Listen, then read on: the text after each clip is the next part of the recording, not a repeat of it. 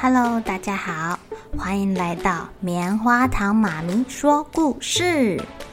我是棉花糖，很高兴在这里跟大家分享一些好听好玩的故事。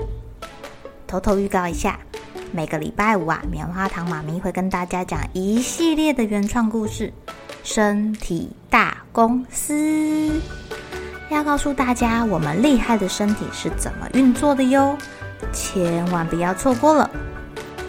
也欢迎小朋友在听完故事后，把你想到的画面给画下来。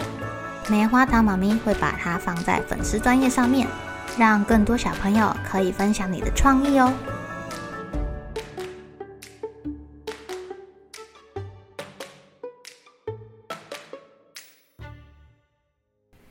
Hello，亲爱的小朋友，今天过得怎么样呢？你们还记不记得棉花糖妈咪有讲过鳄鱼爱上长颈鹿的一二三集呀？哦，两个完全不可能在一起的人相爱、结婚，然后生小孩喽。今天要来讲的故事叫做《勇敢的一家人》。有一只充满爱的鳄鱼，跟一个他最爱的长颈鹿。他们真的很相爱哟。虽然他们不一样高，但是他们克服了这个问题。他们盖了一间非常特别的房子，平常就住在游泳池里面，好舒服哦。而且还可以看着对方的眼睛哦。不管是吃饭、睡觉、喝茶、聊天的时候，都能够看着对方。那真心相爱的夫妻也会生出爱的结晶。他们两个生了一双儿女。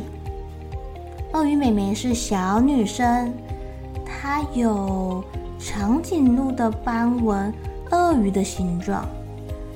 长颈鹿弟弟是小男生，他像鳄鱼一样绿绿的，但是他是一只长颈鹿。嗯，现在他们家有四个人喽。这一天早上啊，爸爸妈妈起床准备好早餐。小朋友们也起床啦！哇，他们睡在摇篮里面哦。这个小床是木头做的，刚好可以漂浮在游泳池上面呢。可是，砰的一声，好像有东西飞出来了，是游泳池的塞子啦！哦哦，糟糕了！水里面马上出现了漩涡，咻咻咻咻咻咻咻，把所有的东西都给吸。吸吸到那个洞口里面了，水变得越来越少，越来越少，越来越少。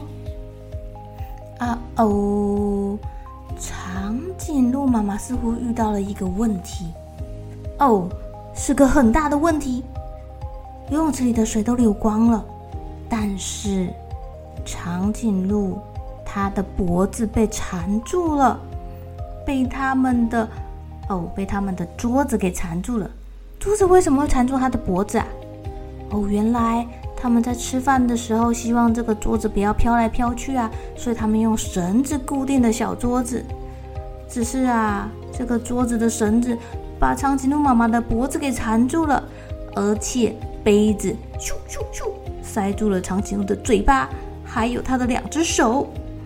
哦，鳄鱼也没有好到哪里去啊，它变成了塞子，塞在这个排水孔里面。幸好小朋友都很安全，没事。他们的小床随着水位一直往下降，着陆了。只是，就算他们爬出了自己的小床，他们也没有办法爬上游泳池的楼梯，因为楼梯离地面还有一段距离耶。他们现在发现妈妈不太对劲哦，哦，妈妈的脸涨得红红的，好像快窒息了。长颈鹿弟弟跟妹妹赶快帮妈妈把手上的杯子给拔掉。妈妈有了手之后呢，赶快把自己嘴巴上的杯子给拔掉，然后再用力的，哎呀，把卡在他喉咙里面的塞子给吐出来。原来是被塞子给塞住了呀！这个塞子被他吐出来之后，还咚打到鳄鱼爸爸的头，咚，不知道弹去哪里了。还好还好，妈咪得救了。他们现在啊，要来先救爸爸喽。爸爸想到了一个好办法，跟妈妈商量商量商量。好，他们决定把小朋友放在餐桌上，然后，然后让小朋友就像荡秋千一样荡啊荡啊荡，荡过去的时候呢，鳄鱼趁机抓住两个小朋友的脚，咻，鳄鱼被嘣的拔出去了。水孔里面的水居然，咻，嗯。居然冲回来了！现在变成喷泉一样的射向天空。哦，爸爸、鳄鱼妹妹还有长颈鹿弟弟跟着转了好几圈，刚好把缠住妈妈脖子的绳子给打开啦。很快的，他们的游泳池就装满水。当然，小朋友也都很安全的坐在他们的餐桌上面哦。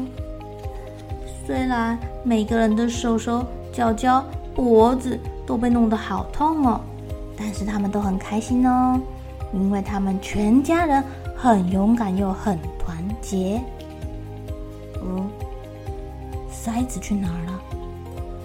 他们发现塞子在小朋友的床上，于是，一家人同心协力的把这个塞子给塞回去啦。哦，这次要塞得很紧哦，不然意外可能又会再发生喽。现在他们又可以安安静静的吃早餐了。毕竟早餐后，他们还有一些事情想要去做呢。亲爱的小朋友，当你们全家面临一个重大危机的时候，你们会不会一起想办法解决啊？要知道有一句话是这么说的。三个臭皮匠胜过一个诸葛亮。诸葛亮是非常聪明、非常聪明的人，但是呢，如果有三个普通人加在一起，说不定他们想出的办法会比这个诸葛亮这个聪明的人还要厉害哟。如果你们遇到了什么需要解决的问题，不妨全家人一起好好的坐下来想想办法吧。